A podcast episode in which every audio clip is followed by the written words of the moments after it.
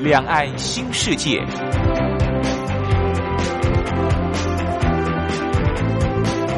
这是一个让您打开视野、胸怀两岸、放眼全球的云端世界。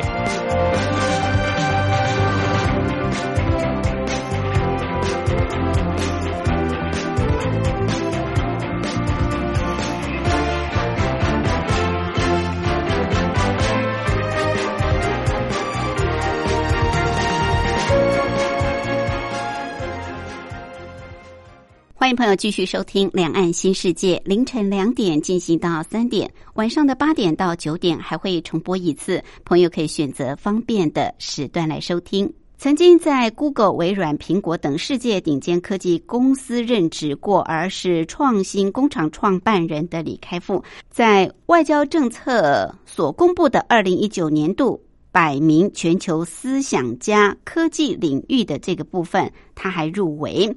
他在去年全球化智库与凤凰网财经在瑞士达沃斯所举办的波折下的全球化发展新方向和新动力为主题的午餐会。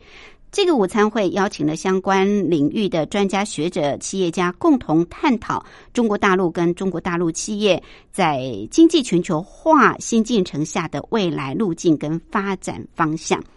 在这个参会上，他说：“过去十年，在科技领域，没有任何人可以跟美国竞争。但是在人工智慧时代，中国大陆拥有资料，就是拥有人工智慧的石油。”他说：“比方像中国大陆的微信、微博，可能比美国的产品更好用。”他提到，从科技的角度谈。全球化四点零，他认为从他的角度来看，全球化四点零就是中国大陆参与顶级科技国家行列，提供更多的解决方案跟竞争。他说，过去十年，中国大陆发生了奇迹。这个奇迹就是他们拥有庞大的市场，由此带来了大量的资金，很多的 VCPE 崛起，并且投资了很多很棒的科技公司。这些科技公司快速创造、反复运算产品，从而让更多的用户上网，不断的回圈。这也累积了中国大陆巨大的资料。现在在人工智慧时代。人工智慧的价值就在于多少资料，而中国大陆的资料是世界最多的。可以说，在人工智慧时代，中国大陆拥有资料，就是拥有人工智慧的石油。从李开复的这段谈话，我们可以看得出来，中国大陆在人工智慧 AI 的发展这几年是非常的迅猛。曾经。把二零一七年定为中国大陆 AI 的发展元年，而目前中国大陆 AI 发展的情况到底是如何？拓展的项目有多宽广呢？其实，中国大陆的 AI 发展一开始也是从民间，但是这些年因为政府的大力支持，加上政府又委托民间，呃，在各个领域去发展，所以现在在大陆可以说为整个社会，甚至未来中国大陆的一个科技发展，可以说带来前所未有的一个大改变，也会改变民众的生活。刚刚也谈到了中国大陆，也许现在的人工智慧发展还比不上美国，还落后美国，但也高居世界第二位了。跟经济体一样，现在美国是全球最大经济体，中国大陆是第二大经济体。不过，中国大陆的人工智慧发展现在呢，也仅次于美国。那将来有没有可能？超越美国，取代戏骨呢？相信大家也都非常的关心。还有，在中国大陆的这一波人工智慧的发展历程当中，台湾方面，尤其我们的台商或者是我们台湾的企业家，有没有可能搭上这波顺风车，而能够有好的？发展的前景，甚至目前在台湾 AI 的发展情况又是如何？为什么现在好像台湾有一点落后于中国大陆？原因又出在哪里？我们今天在节目当中。特别邀请《中国时报》副总编辑白德华，针对大陆的人工智慧发展的情况来跟我们聊一聊。另外，今天还有一个小单元是两岸用语大不同，主要是跟朋友来分享相同事物在两岸的不同用语用词。音乐过后，我们就先进行第一个小单元——两岸用语大不同。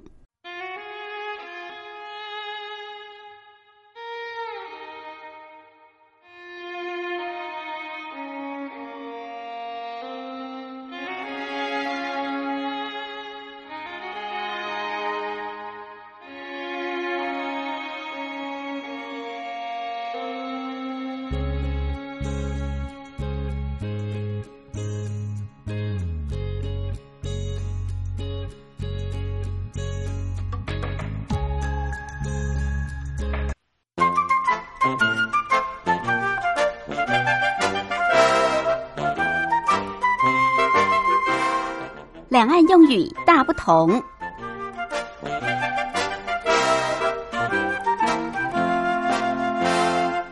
受到这波新冠疫情的冲击，全世界受创最严重的大概就是经济。世界各国现在无不卯足全力要救经济。在第一季、第二季，甚至呢，都是在一个负的成长情况之下，希望能够在第三季、第四季把它挽救回来。不过，这个经济的重创已经造成，而也有许多的企业、工厂、公司、行号都在这波的新冠疫情冲击之下撑不过去就倒闭，甚至呢是停工，有的不晓得到什么时候候才能够真正的复工。那当然。呃，劳工阶层、受薪阶层、私人企业的一些员工，也因为公司的倒闭、公司的停工，所以就有的失业了，有的是留职停薪。但是留职停薪到最后，恐怕也会面临失业的命运。所以在疫情期间，其实有很多的。呃，这个劳工、员工，他们都已经纷纷的离职或者是转换跑道了。这离职就是离开职位，在大陆呢是叫做脱产啊。这个用词真的是落差蛮大的。台湾称离职，大陆叫做脱产。好，那我们知道有些公司行号也许不见得全部都把员工解散啊，他可能就是要瘦身，也就是要降低人事成本，所以会进行所谓的人事的精简啊，就是裁减一些冗员或者是缩小规模。那在台湾通常是把它叫做精简人事啊，或者是瘦身减肥，在大陆呢叫做消肿。肿胀的肿消肿，哎，这个好像比较直接哦。台湾是呃，可能叫做人事精简或者是瘦身，在大陆呢就叫做消肿。另外，在大陆还有一个专有名词也很特别，叫做扶聘啊，这是跟人事有关系。扶就是漂浮的浮，聘请的聘，扶聘。什么叫做扶聘呢？其实它是浮动聘任的简称，也就是说，员工的工作绩效啊到底如何，这是决定他能不能够继续的被任用，叫做呃扶聘。就是扶聘任用，就是按照员工的工作绩效来决定他是否继续的雇佣。那大陆有这样的一个专有名词，叫做扶聘。还有一个名词叫做缺编，缺少的缺，编制的编，缺编，呃，它其实就是指的编制内还有缺额，也就是说，这个缺编还能够再补员额。那主要就是说，可能这个呃公司或者是政府机关任用的人数还没有达到满额，还没有达到标准，那还有这个缺额。大陆就叫做缺编啊，我们叫做缺额，大陆称为缺编。好，再跟朋友复习一下我们所说的离职啊，离开工作职位，在大陆是称为脱产，脱离的脱，生产的产，脱产。另外，台湾所说的人事精简或者是瘦身啊，人事瘦身，就是把冗员裁掉的意思，在大陆叫做消肿，消除的消，肿胀的肿。台湾说缺额，在大陆叫做缺编，编制的编。好，这是今天在两岸用语一大不同，跟朋友分享的。好，我们在音乐过后就进入今天的主题单元。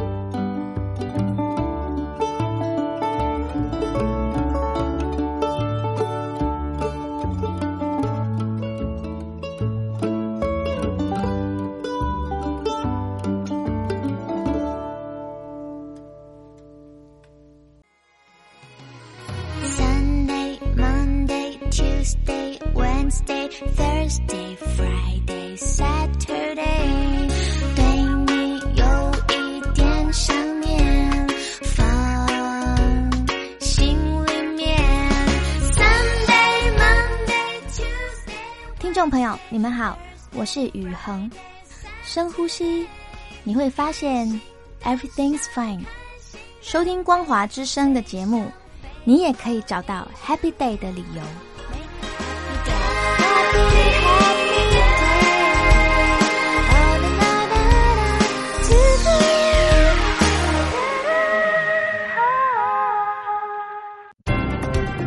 话说两岸。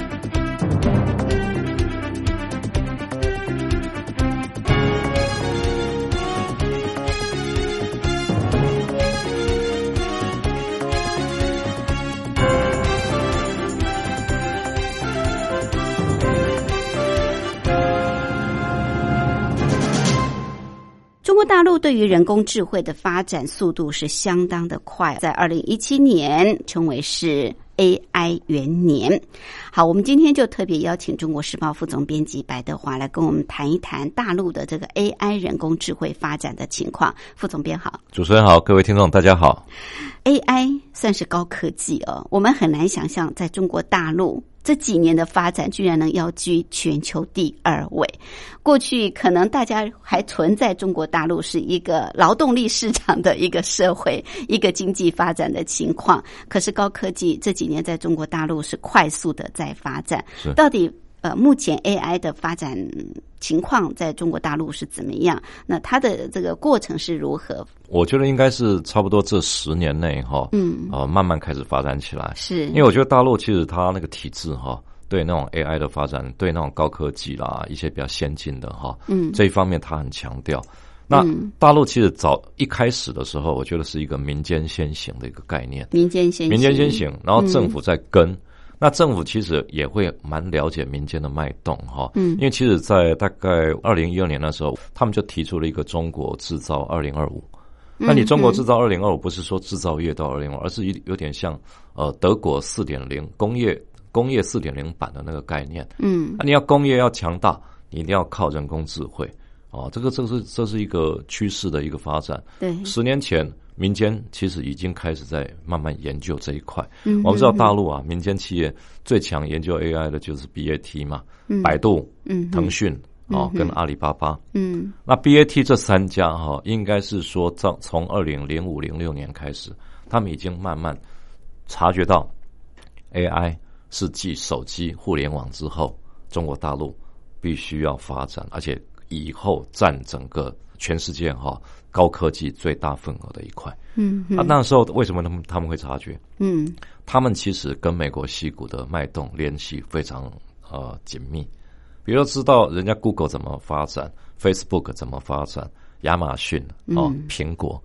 它这个趋势啦，所以慢慢的，其实我觉得像百度哈、亚马逊呃那个呃阿里巴巴跟腾讯，他们其实开始在做呃 AI 初步的一个实验，都是大概在二零零五年、零六年那段时间开始产生。是那我们后来刚刚主任提到说，二零一七年所谓的 AI 元年，嗯我觉得是政府哈，就是中国大陆一直到这两年内，才发现说，哎，大陆的这个民间企业走得很快。嗯那 AI 其实也是对中国制造二零二五是一个非常重要，达到这个目标很重要的工具。嗯所以他们二零一七年其实他做了很多呃指标性的动作哈，嗯比如说他嗯三月他第一个在政府工作报告写入 AI，就 AI 的一个发展过程，到十九大连十九大这种党报告他也写进去啊。嗯哼，那另外就是他国务院发表了一个所谓新一代人工智慧的发展规划。嗯哦，那另外在科技部就是一个很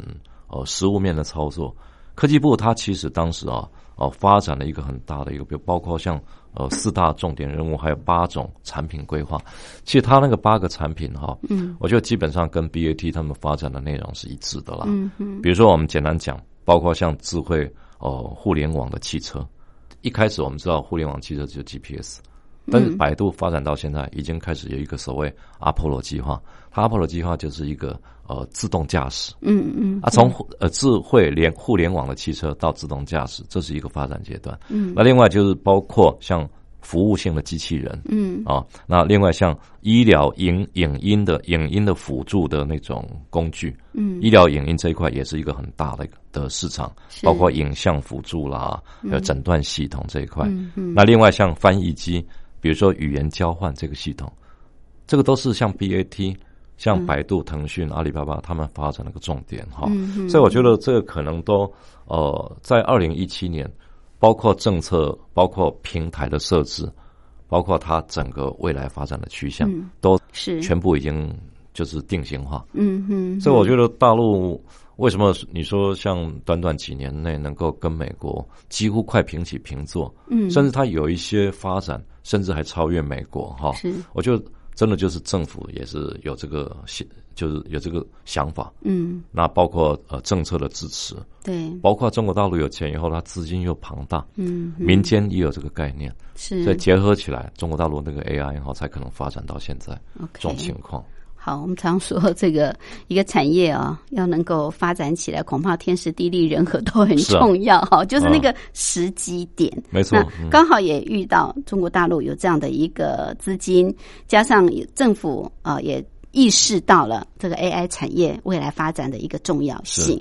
不过你刚刚也特别提到嗯啊，通常也是这样子啦。一般来说啊，这个企业都会跑得比政府要来得快，嗯没错企业的敏感度动啊，对哦抓得住了。对对对，啊会比较快一点啊。嗯那现在呃，好像大陆也出现，就是政府要委托企业。就是研究发展的这个情况嘛是。啊，那你刚刚也一直提到，就是大陆的呃主要的这个领头羊啊，就是 AI 产业的领头羊，嗯。他们的这个领域，他们的先进领域到底在哪里？那政府委托的一个情况，他委托的话，就是像第一个委托，等于是工信部啊，他们有几个部部门联合起来啊，嗯。像委托像百度啊，在成立了一个一个国家的一个深度学习实验室。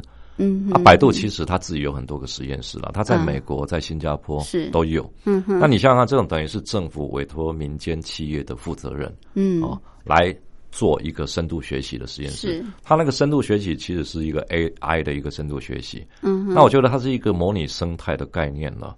诶，其实它像百度的那个呃，他们现在的几个负责人啊，哈，那他他就提出一个概念，他说现在到底是 AI 为主，AI 生态还是手机生态？嗯，比如说我们现在大家会离不开手机，嗯他说其实呃，一个企业现在哈要做到了解 AI。应该慢慢把手机生态改变成 AI 生态。嗯那我觉得，像以那个百度来讲，哈，在中国大陆，他们算是非常先进的。嗯因为百度其实我们刚刚提到说，二零呃零五年、零六年开始嘛，嗯但是我觉得他从呃零五年、零六年一直到现在，我觉得基本上他已经转到 AI 生态的概念。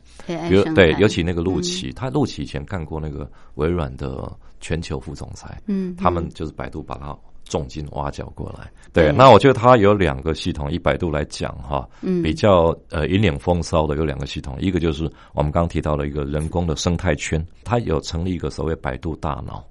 哦。百度大脑其实是一个平台哈，嗯。这个百度大脑本身就有六十几种不同的呃 AI 的服务，嗯六十几种。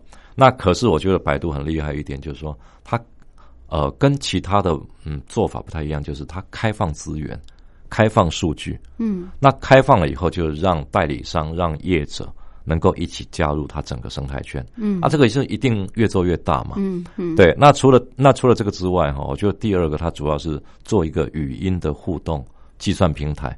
那什么叫语音互动计算平台？就是它它其实是包括很多呃，以目前来讲哈，语音互动这个东西已经涉及到一百多种居家服务的产品，比如放在冰箱啊、冷气啊、电视啊、呃机器人，那这些大家都已经有一百多种。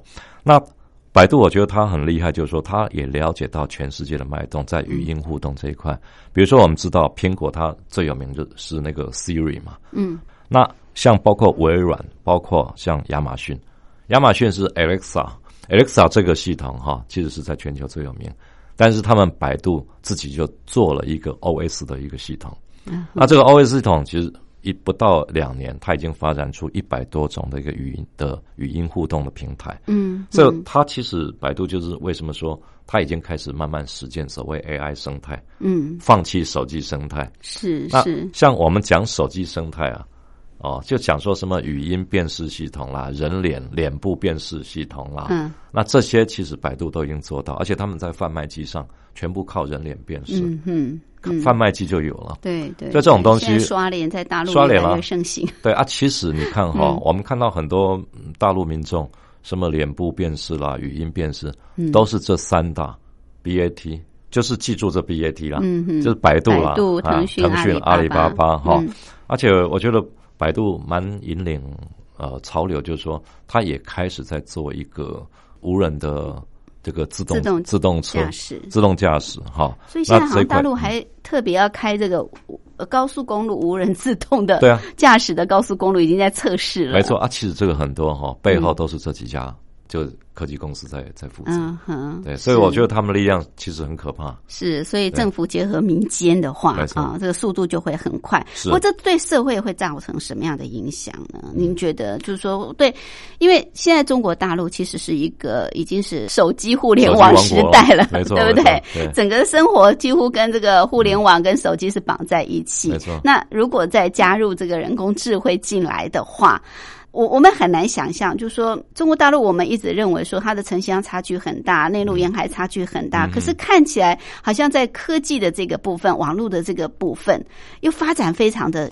迅速，对。就是说甚至跻身在先进国家之列。你看，还把这个 其他的欧美国家甩得远远的，还是跟美国在并驾齐驱的一个阶段啊，对对社会其实影响非常大了。嗯比如说会改变他们很大的生活你你除了生活之外，就是说哈，包括以整个它这个呃科技圈来讲，嗯，它就会朝向这个方向发展。嗯嗯，像我们知道，像二零一七年，它呃嗯大陆的 AI 的这些公呃企业哈，嗯他们本身海外的国内的融资已经超过二十六亿美金了啊。当然，这也是也是全球第二，嗯。第一的还是美国了，美国是是。一百多亿，那是差距非常大。是。对啊，如果说它有这种氛围造成，它的嗯。AI 的发展速度就是非常快。嗯，而且嗯 AI 的话，那当然对老百姓、对社会影响非常大。嗯，比如说你慢慢会习惯会啊，做很大的调整，会调整啊啊。而且它这个不只是在城市，很多农村地区哈，嗯，它也都可以哎对下进入啊。都会进入。你包嗯括像前几年李克强提到这个互联网加，嗯哼，互联网加其实现在在农村哈，对大概没有人不知道。对，现在中国大陆农村的这个普及率很高了，很高啊非常高对对，已经百分可能都已经百分之七八十了啊，这跟我们想象这个大陆。的这个农村，因为互联网的关系啊，嗯这些年他们这个网络的连接，让他们的生活改善非常的大。这也是可能也是中国大陆要改善这所谓的贫富差距或者农村城市的差距很重要一个媒介对。吧？最近不是有一个新闻吗？包括那个习近平，他不是每年到那到那个下乡吗？凉山嘛？嗯哼，那他以前非常穷嘛，对，但是现在连梁山都有电脑、互联网加加弄上去了是。所以以前我们早期不是有台湾台湾人哈，嗯那个英业达，嗯哼，那个老板有有有去下乡下乡去送电脑。对对现在大陆自己都会送，自己以前是没钱嘛。是是，对，所以这个看得出它整个社会在 OK，变化。好，呃，尽管中国大陆 AI 的发展在民间跟呃政府的这个努力之下哦，其实它的速度是相当惊人。不过，他们也曾经做过很多次的检讨哦。那目前虽然就是中国大陆的发展速度很快，不过还是没有办法跟美国的戏骨来较量啊、那到底在这个部分啊，中国大陆的缺点在哪里啊？是什么样因素？那未来是不是有可能真的也能够超过美国呢？因为大家都在提到，现在中国大陆是第二大经济体，可能很快就会变成第一大经济体。那这个 AI 领域会不会也超过美国？我们待会儿进一步来请教副总编。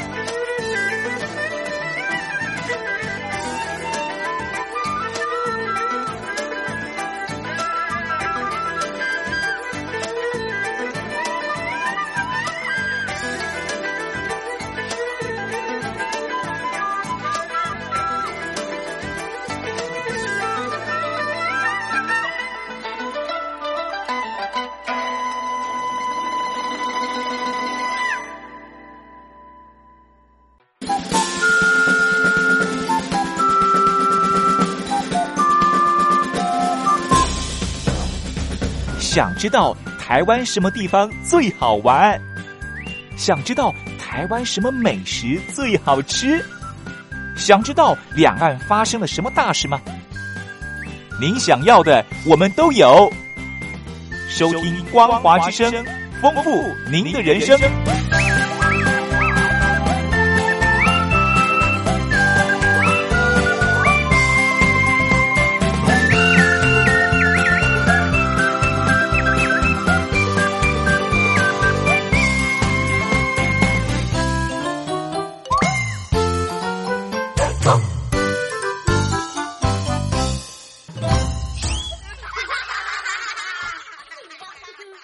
我们今天节目的贵宾是中国时报副总编辑白德华副总编，特别针对中国大陆 AI 人工智慧的发展情况来跟我们做探讨。中国大陆的人工智慧的企业数量啊，目前是全世界第二，仅次于美国。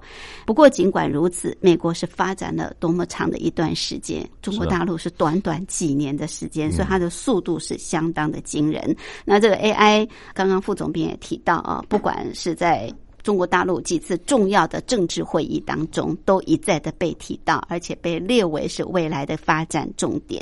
那一开始当然是从民间企业开始哦，像是刚刚您特别提到百度、腾讯、阿里巴巴这次几个这个领头羊，而政府也意识到这个 AI 产业未来是能够跻身先进国家的一个很重要产业，所以要。透过这个政策来加以辅导跟呃发展。那在大陆全力冲刺 AI 的当下，官方跟民间也曾经多次的提出检讨，认为大陆还是没有办法跟美国细骨的发展来较量。那目前到底中国大陆的这个落后的原因在哪里？是人才的问题，是资金的问题？还是什么原因？我我觉得它主要还是一个发展速度太快哈。哎，你的政策还有比较细部的一些配套哈，嗯呃，跟不上来啊。比如说，因为我们刚刚讲嘛，说它嗯，包括民间，包括政府，它都已经有这种意识了哈。对，那其实以目前整个中国大陆 AI 来看，它基本上大概就是有分成几块啦。嗯。比如说像我们刚刚提到百度的自动驾驶，嗯哼。这个不止百度在研究了，确实。但自动驾驶这一块哈、它等于是无人无人机无人车嘛。对对。那、这种这种其实很多企业，包括那个有一个叫什么科技讯飞吧，他们另外其实也都在研究哈、那另外就是一个是所谓城市大脑，阿里像那个马云哈，他一直强调我们的城市大脑是数据量最大的。嗯啊，那这个数据量最大，其实就会碰到一个问题，就是说，哎，每一家开发自己的数据，啊，那而且他们的数据是怎么样？除了自己去开发之外，他是跟其他的数据公司买。啊，那其实这个就会造成一个问题，就是说，它科技公司是透透过一些比较专有的各自的平台来收集资料，对那这个就没有一个统一的标准。哦，比如说，我们所有的数据如果我们能够连成一个标准的话，对对。啊，我要用外来者要用的话，嗯嗯我能够一气呵成的全部用，哦，那是吓死人。是是，但是现在大陆还没有，嗯所以这个是第一个可能碰到的问题横向的整合联系，对对对。它不够哈。那我们刚刚讲说，还有一些包括像医疗影像这一块啦，还有什么智慧语音啦，人啊对，这个都是他们比较大块的部分。嗯那除了说我们刚刚讲说那个哈，另外中国大陆政策，他现在就是可能速度太快，还没有想到，就是说他怎么去面对这些资料的运用。比如说以嗯中央政府来讲，啊，他要不要开放跨国的一个平台？嗯，比如跨国资料流通，它要不要开放？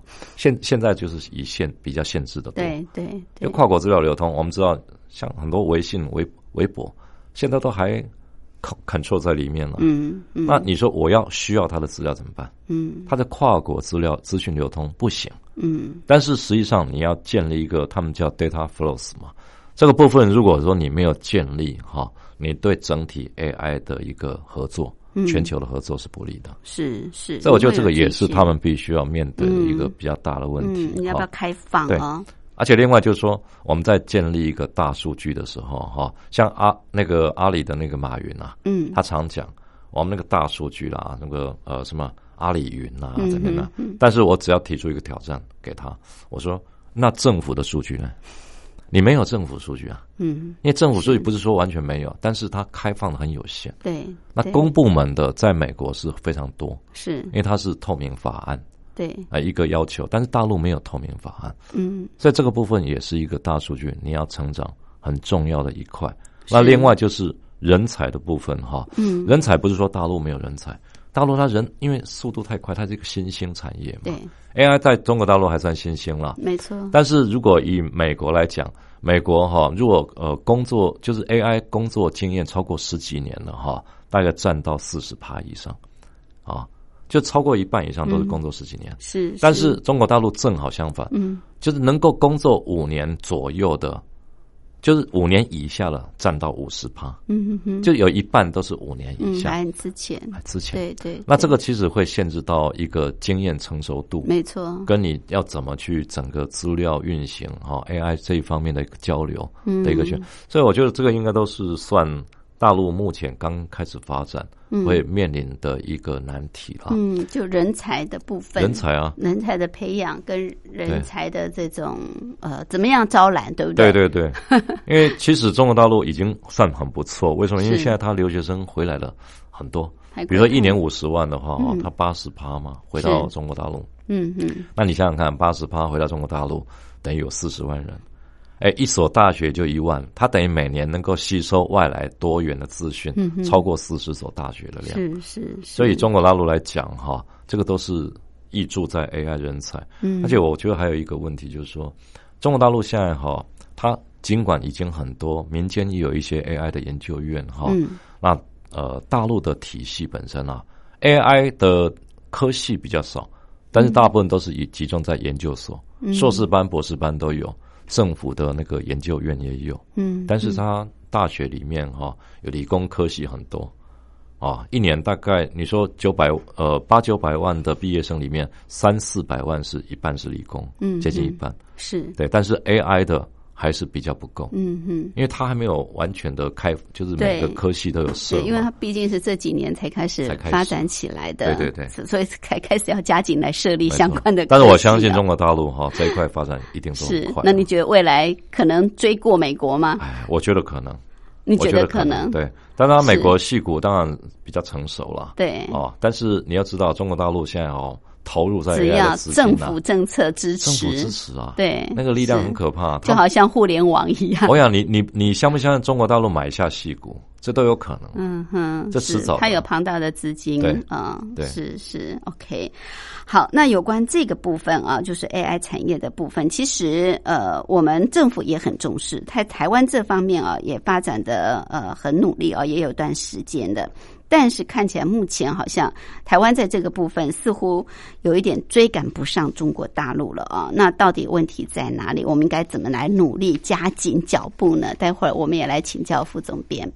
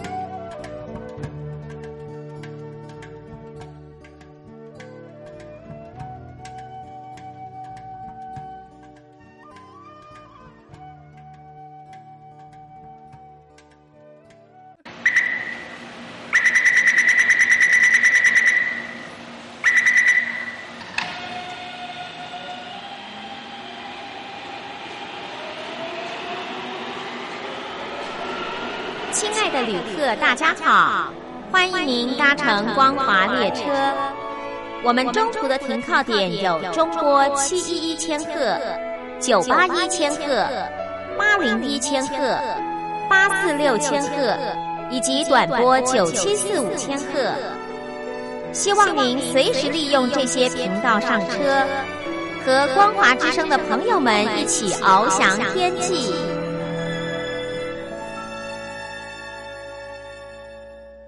我是吴云，我们今天节目的贵宾是中国时报副总编辑白德华副总编，特别针对中国大陆发展 AI，也就是人工智慧的一个现况，来跟我们做分析跟探讨。刚也特别谈到了哦，中国大陆的这个发展速度是相当的快，未来也有可能会追赶上美国。虽然说现在全球人工智慧呃这个发展最好的就是美国，不过呢，以中国大陆的这种政府的政策还有资金的投入以及民间企业的这种狼性哦，很快的有可能就会追上美国。那台湾在这个部分其实也发展的呃一段时间了，我们政府也相当的重视这个 AI 产业的发展。不过好像现在目前来看的话哦，我们似乎有一点追不上中国大陆的啊、究竟问题在哪里呢？副总编，您的观察我觉得大陆其实主要是因为它发展非常快了。是哦，那另外我觉得台湾自己在 AI 这一块，当然这个也是很重政府很重视的产业哈。。对那台湾其实过去对 A AI 的这一块资讯的方面，资讯科系的教育哈，我觉得还太少。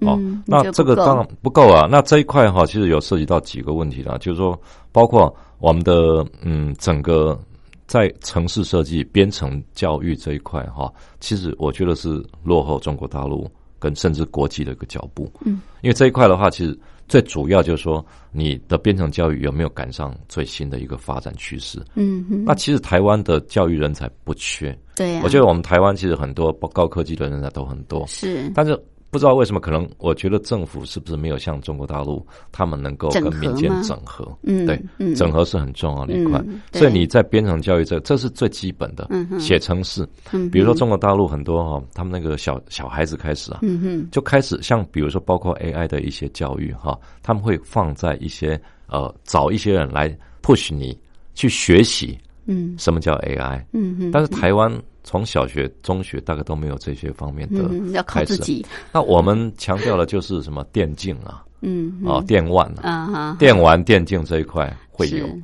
现在有一些大学，科技大学也有了嘛。嗯，但是 AI 这一块，你几乎听不到说有专门的科系。嗯。哦，当然有一些社团有，嗯，所以这个我觉得是第一个要要要要强化的。人才教育的这个部分，，对然后第二个，我就是说你我们的资讯教育跟产业合作不够像中国大陆那么强。嗯，比如说大陆 AI 人才，那很可怕哎、像深圳有一个高科技的一个国际博览会，嗯。但是它 AI 哈的，比如说呃摊子啊，他们提出了薪水非常高。像有一个当地深圳的企业哈，他开出条件就是你 AI 你跟 AI 有关的应届毕业生嗯。来到我们这里哈，我们起薪是三十万到五十万人民币，年薪呐、哦，三十万到五十万人民币，哎，那相当于多少？也是百万嗯起跳的、嗯嗯嗯。这个在台湾就甚至根本没有这种可能性。嗯嗯，那他们还提到说，他们找了一个美国西谷来，年轻人三十几岁，但有在美国西谷待过两年，嗯。他开出的呃给他们的薪资就是一百五十万人民币年薪，是年薪一百五也超过六七百万台币。嗯这台湾开得出来吗？嗯。那可是那时候我们一个同事在深圳那边采访哈，就想说，哎啊，你可是感觉上怎么应届毕业生来你们摊子，或者你们摊子比较年轻了来看的不多。嗯。他就讲了一个很好玩的一个概念，他说，在大陆哈，你如果学跟 AI 有关的，嗯。他需要来这里来征被征收吗？被被应征被那个找吗？就大陆本身就很缺这个人才，很缺，因为他到处都在产业抢，，他还没毕业之前，产业界已经进到校园，嗯哼哼，就已经开始。是，所以看看台湾的这种情况，嗯我们产业跟我们 AI 的人才哈、嗯没有那么紧密的结合，嗯没有这种这个程序，没有这个 SOP。嗯嗯那我们产业界说啊，有时候我们 AI 发展的不好，不啊，很像呃李开复后来不是得癌症回来台湾嘛？那李开复他在一个学校的那个大学毕业典礼，他就讲嘛，最有名的一个例子啊，就那个柯洁被 AlphaGo 打败。嗯，AlphaGo 是一个人工智慧的那个下棋的高手。是那一开始没有宣布 AlphaGo 是谁嘛？那柯洁那个是全世界最强的，被打的痛哭流涕。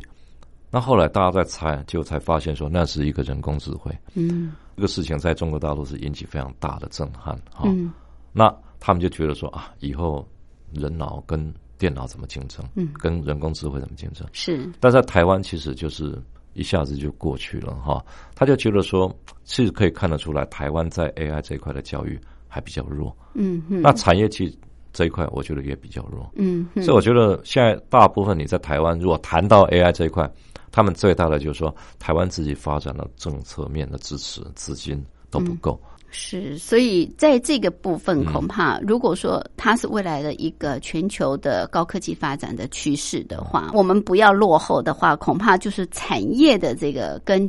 跟你刚刚特别提到教育的这一块，要做一个很好的整合结合。没错，那政府还是要大力的支持，对不对？我觉得政府政策其实是引导的作用，是对不对？就是中国大陆，它也是从民间开始，但它政府愿意支持，愿意去发展，而且认为把它视为是呃重要的这个产业未来的产业发展嘛。那如果说我们政府能够在这个部分加以重视，而列为重要的经济发展的方向的话，就像早年这个所谓的呃晶圆体一样嘛，嗯对不对？你把它列为重要的国家的重要就至少要宣誓啊。是，那就可以带动一种风潮嘛不管是在教育领域，或者说学生的这种人才的。大家的这种学习方向，没错或者说产业的一个发展方向，是对你，你觉得这 AI 产业未来是一个全世界在这种呃经济领域拔得头筹一个很重要的一个我觉得应该是？会，为什么？因为它现在哈，其实以中国大陆，它已经慢慢开在开始带动全世界一些高科技的一个发展趋势啊。嗯那中国大陆它现在也不是只有强调说 AI 在呃 AI 的公司在中国大陆占的经济发展的比例是怎样？嗯。他现在强调的是所有层面都应该引进 AI 相关的这个思考。对，比如说传统产业，嗯嗯，比如说嗯。像呃很传统的生产线，嗯，他要他要怎么做？透过这个来对。升级嘛？对，而且像麦肯锡的一个报告哈，嗯。他其实强调的一点很重要的就是说，其实包括呃劳动力，嗯，它本身都要重新大量的培养跟 AI 有关的。嗯比如说你要大量用这些劳动力，那你传统产业，你如果用 AI，是不是劳动力就减少了？嗯，但是留下来的劳动力哈，你还是必须要有经过 AI 的培训。对啊，你要有这方面的知识跟技术嘛，对你就是说人才的这种素质还是要提升，就操作的工人的素质要提升。我是觉得啊，可能十年后哈，每个层面都会有 AI 相对关的，都会有，嗯。这是一定是一个发展趋势。嗯嗯所以我就觉得说，台商也不是没机会，就是一个是我们台湾自己哈，政府怎么样大力支持对啦，哦，然后给资源，嗯。对啊，现在这一方面太少。但是另外，我觉得说，在台湾还没有发展到这个地步的时候哈，台湾人可台商可以多到大陆嗯。去跟大陆有关 AI 的东西哈嗯嗯去结合。嗯。那这一方面的太多了，嗯嗯。像阿里巴巴，它不是弄了一个 ET 那个呃医疗系统，嗯。那这个系统本身就是一个很大的一个资料库，嗯，那也是一个改革的速度、改革的发展的方式哈。嗯。那包括像互联网加，嗯。包括中国大陆，它“十三五”规划里面哈，谈到要成立很多跟健康、医疗、长照有关的，嗯嗯，这个都是台湾人的机会啊。是是，我们可以过去。那如果说有 AI 这一块相关的一个呃知呃知识背景，嗯那结合一些企业，我觉得过去投资，这至少可以站稳说台商未来嗯，在中国大陆比较立于不败之不败之地的一个方式嘛。，毕竟是他们重点扶植的产业。你如果能够搭上这一班列车的话，对不对？而且我觉得它其实也是一嗯个产业转型的很重很重要的一要的一点嘛，对不对？那很多台商其实在大陆，如果说真的能够抓住这一块哈，嗯你可以回来台湾变成一个种子嘛。是是，是你回来台湾以后，再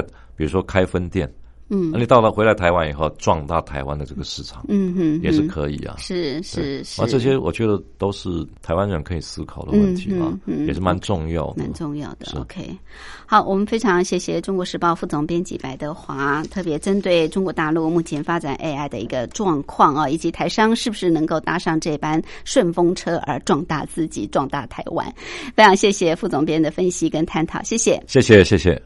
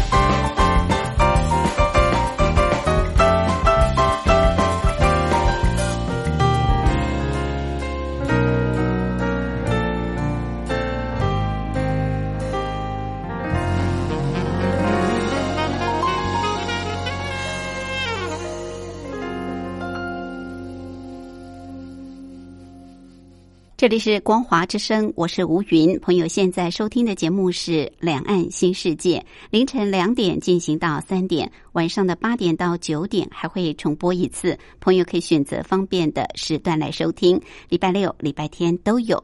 礼拜天我们安排的是非常轻松的。啊，主题单元台湾逍遥游，带朋友到台湾到处去观光 旅游。呃，虽然我们使用骑单车的方式，但是呢，也是可以用大众交通工具就可以完成。所以，欢迎朋友按时的锁定《两岸新世界》来收听。很快的节目进行到这里也接近尾声，再次的提醒您，有任何宝贵意见，或是要跟吴云聊聊天、谈谈心、话话家常的朋友，都欢迎您随时随地来信给我。地址是台北邮政一七零零号信箱，台北邮政一七零零号信箱。口天吴，天上白云的云，吴云收就可以，也可以通过电子邮件，电子信箱号码是 lily 三二九小老鼠。Ms 四五点 hi net 点 net，同样给吴云收。节目最后，祝福您拥有愉快的休假日。我们明天空中再会，拜拜。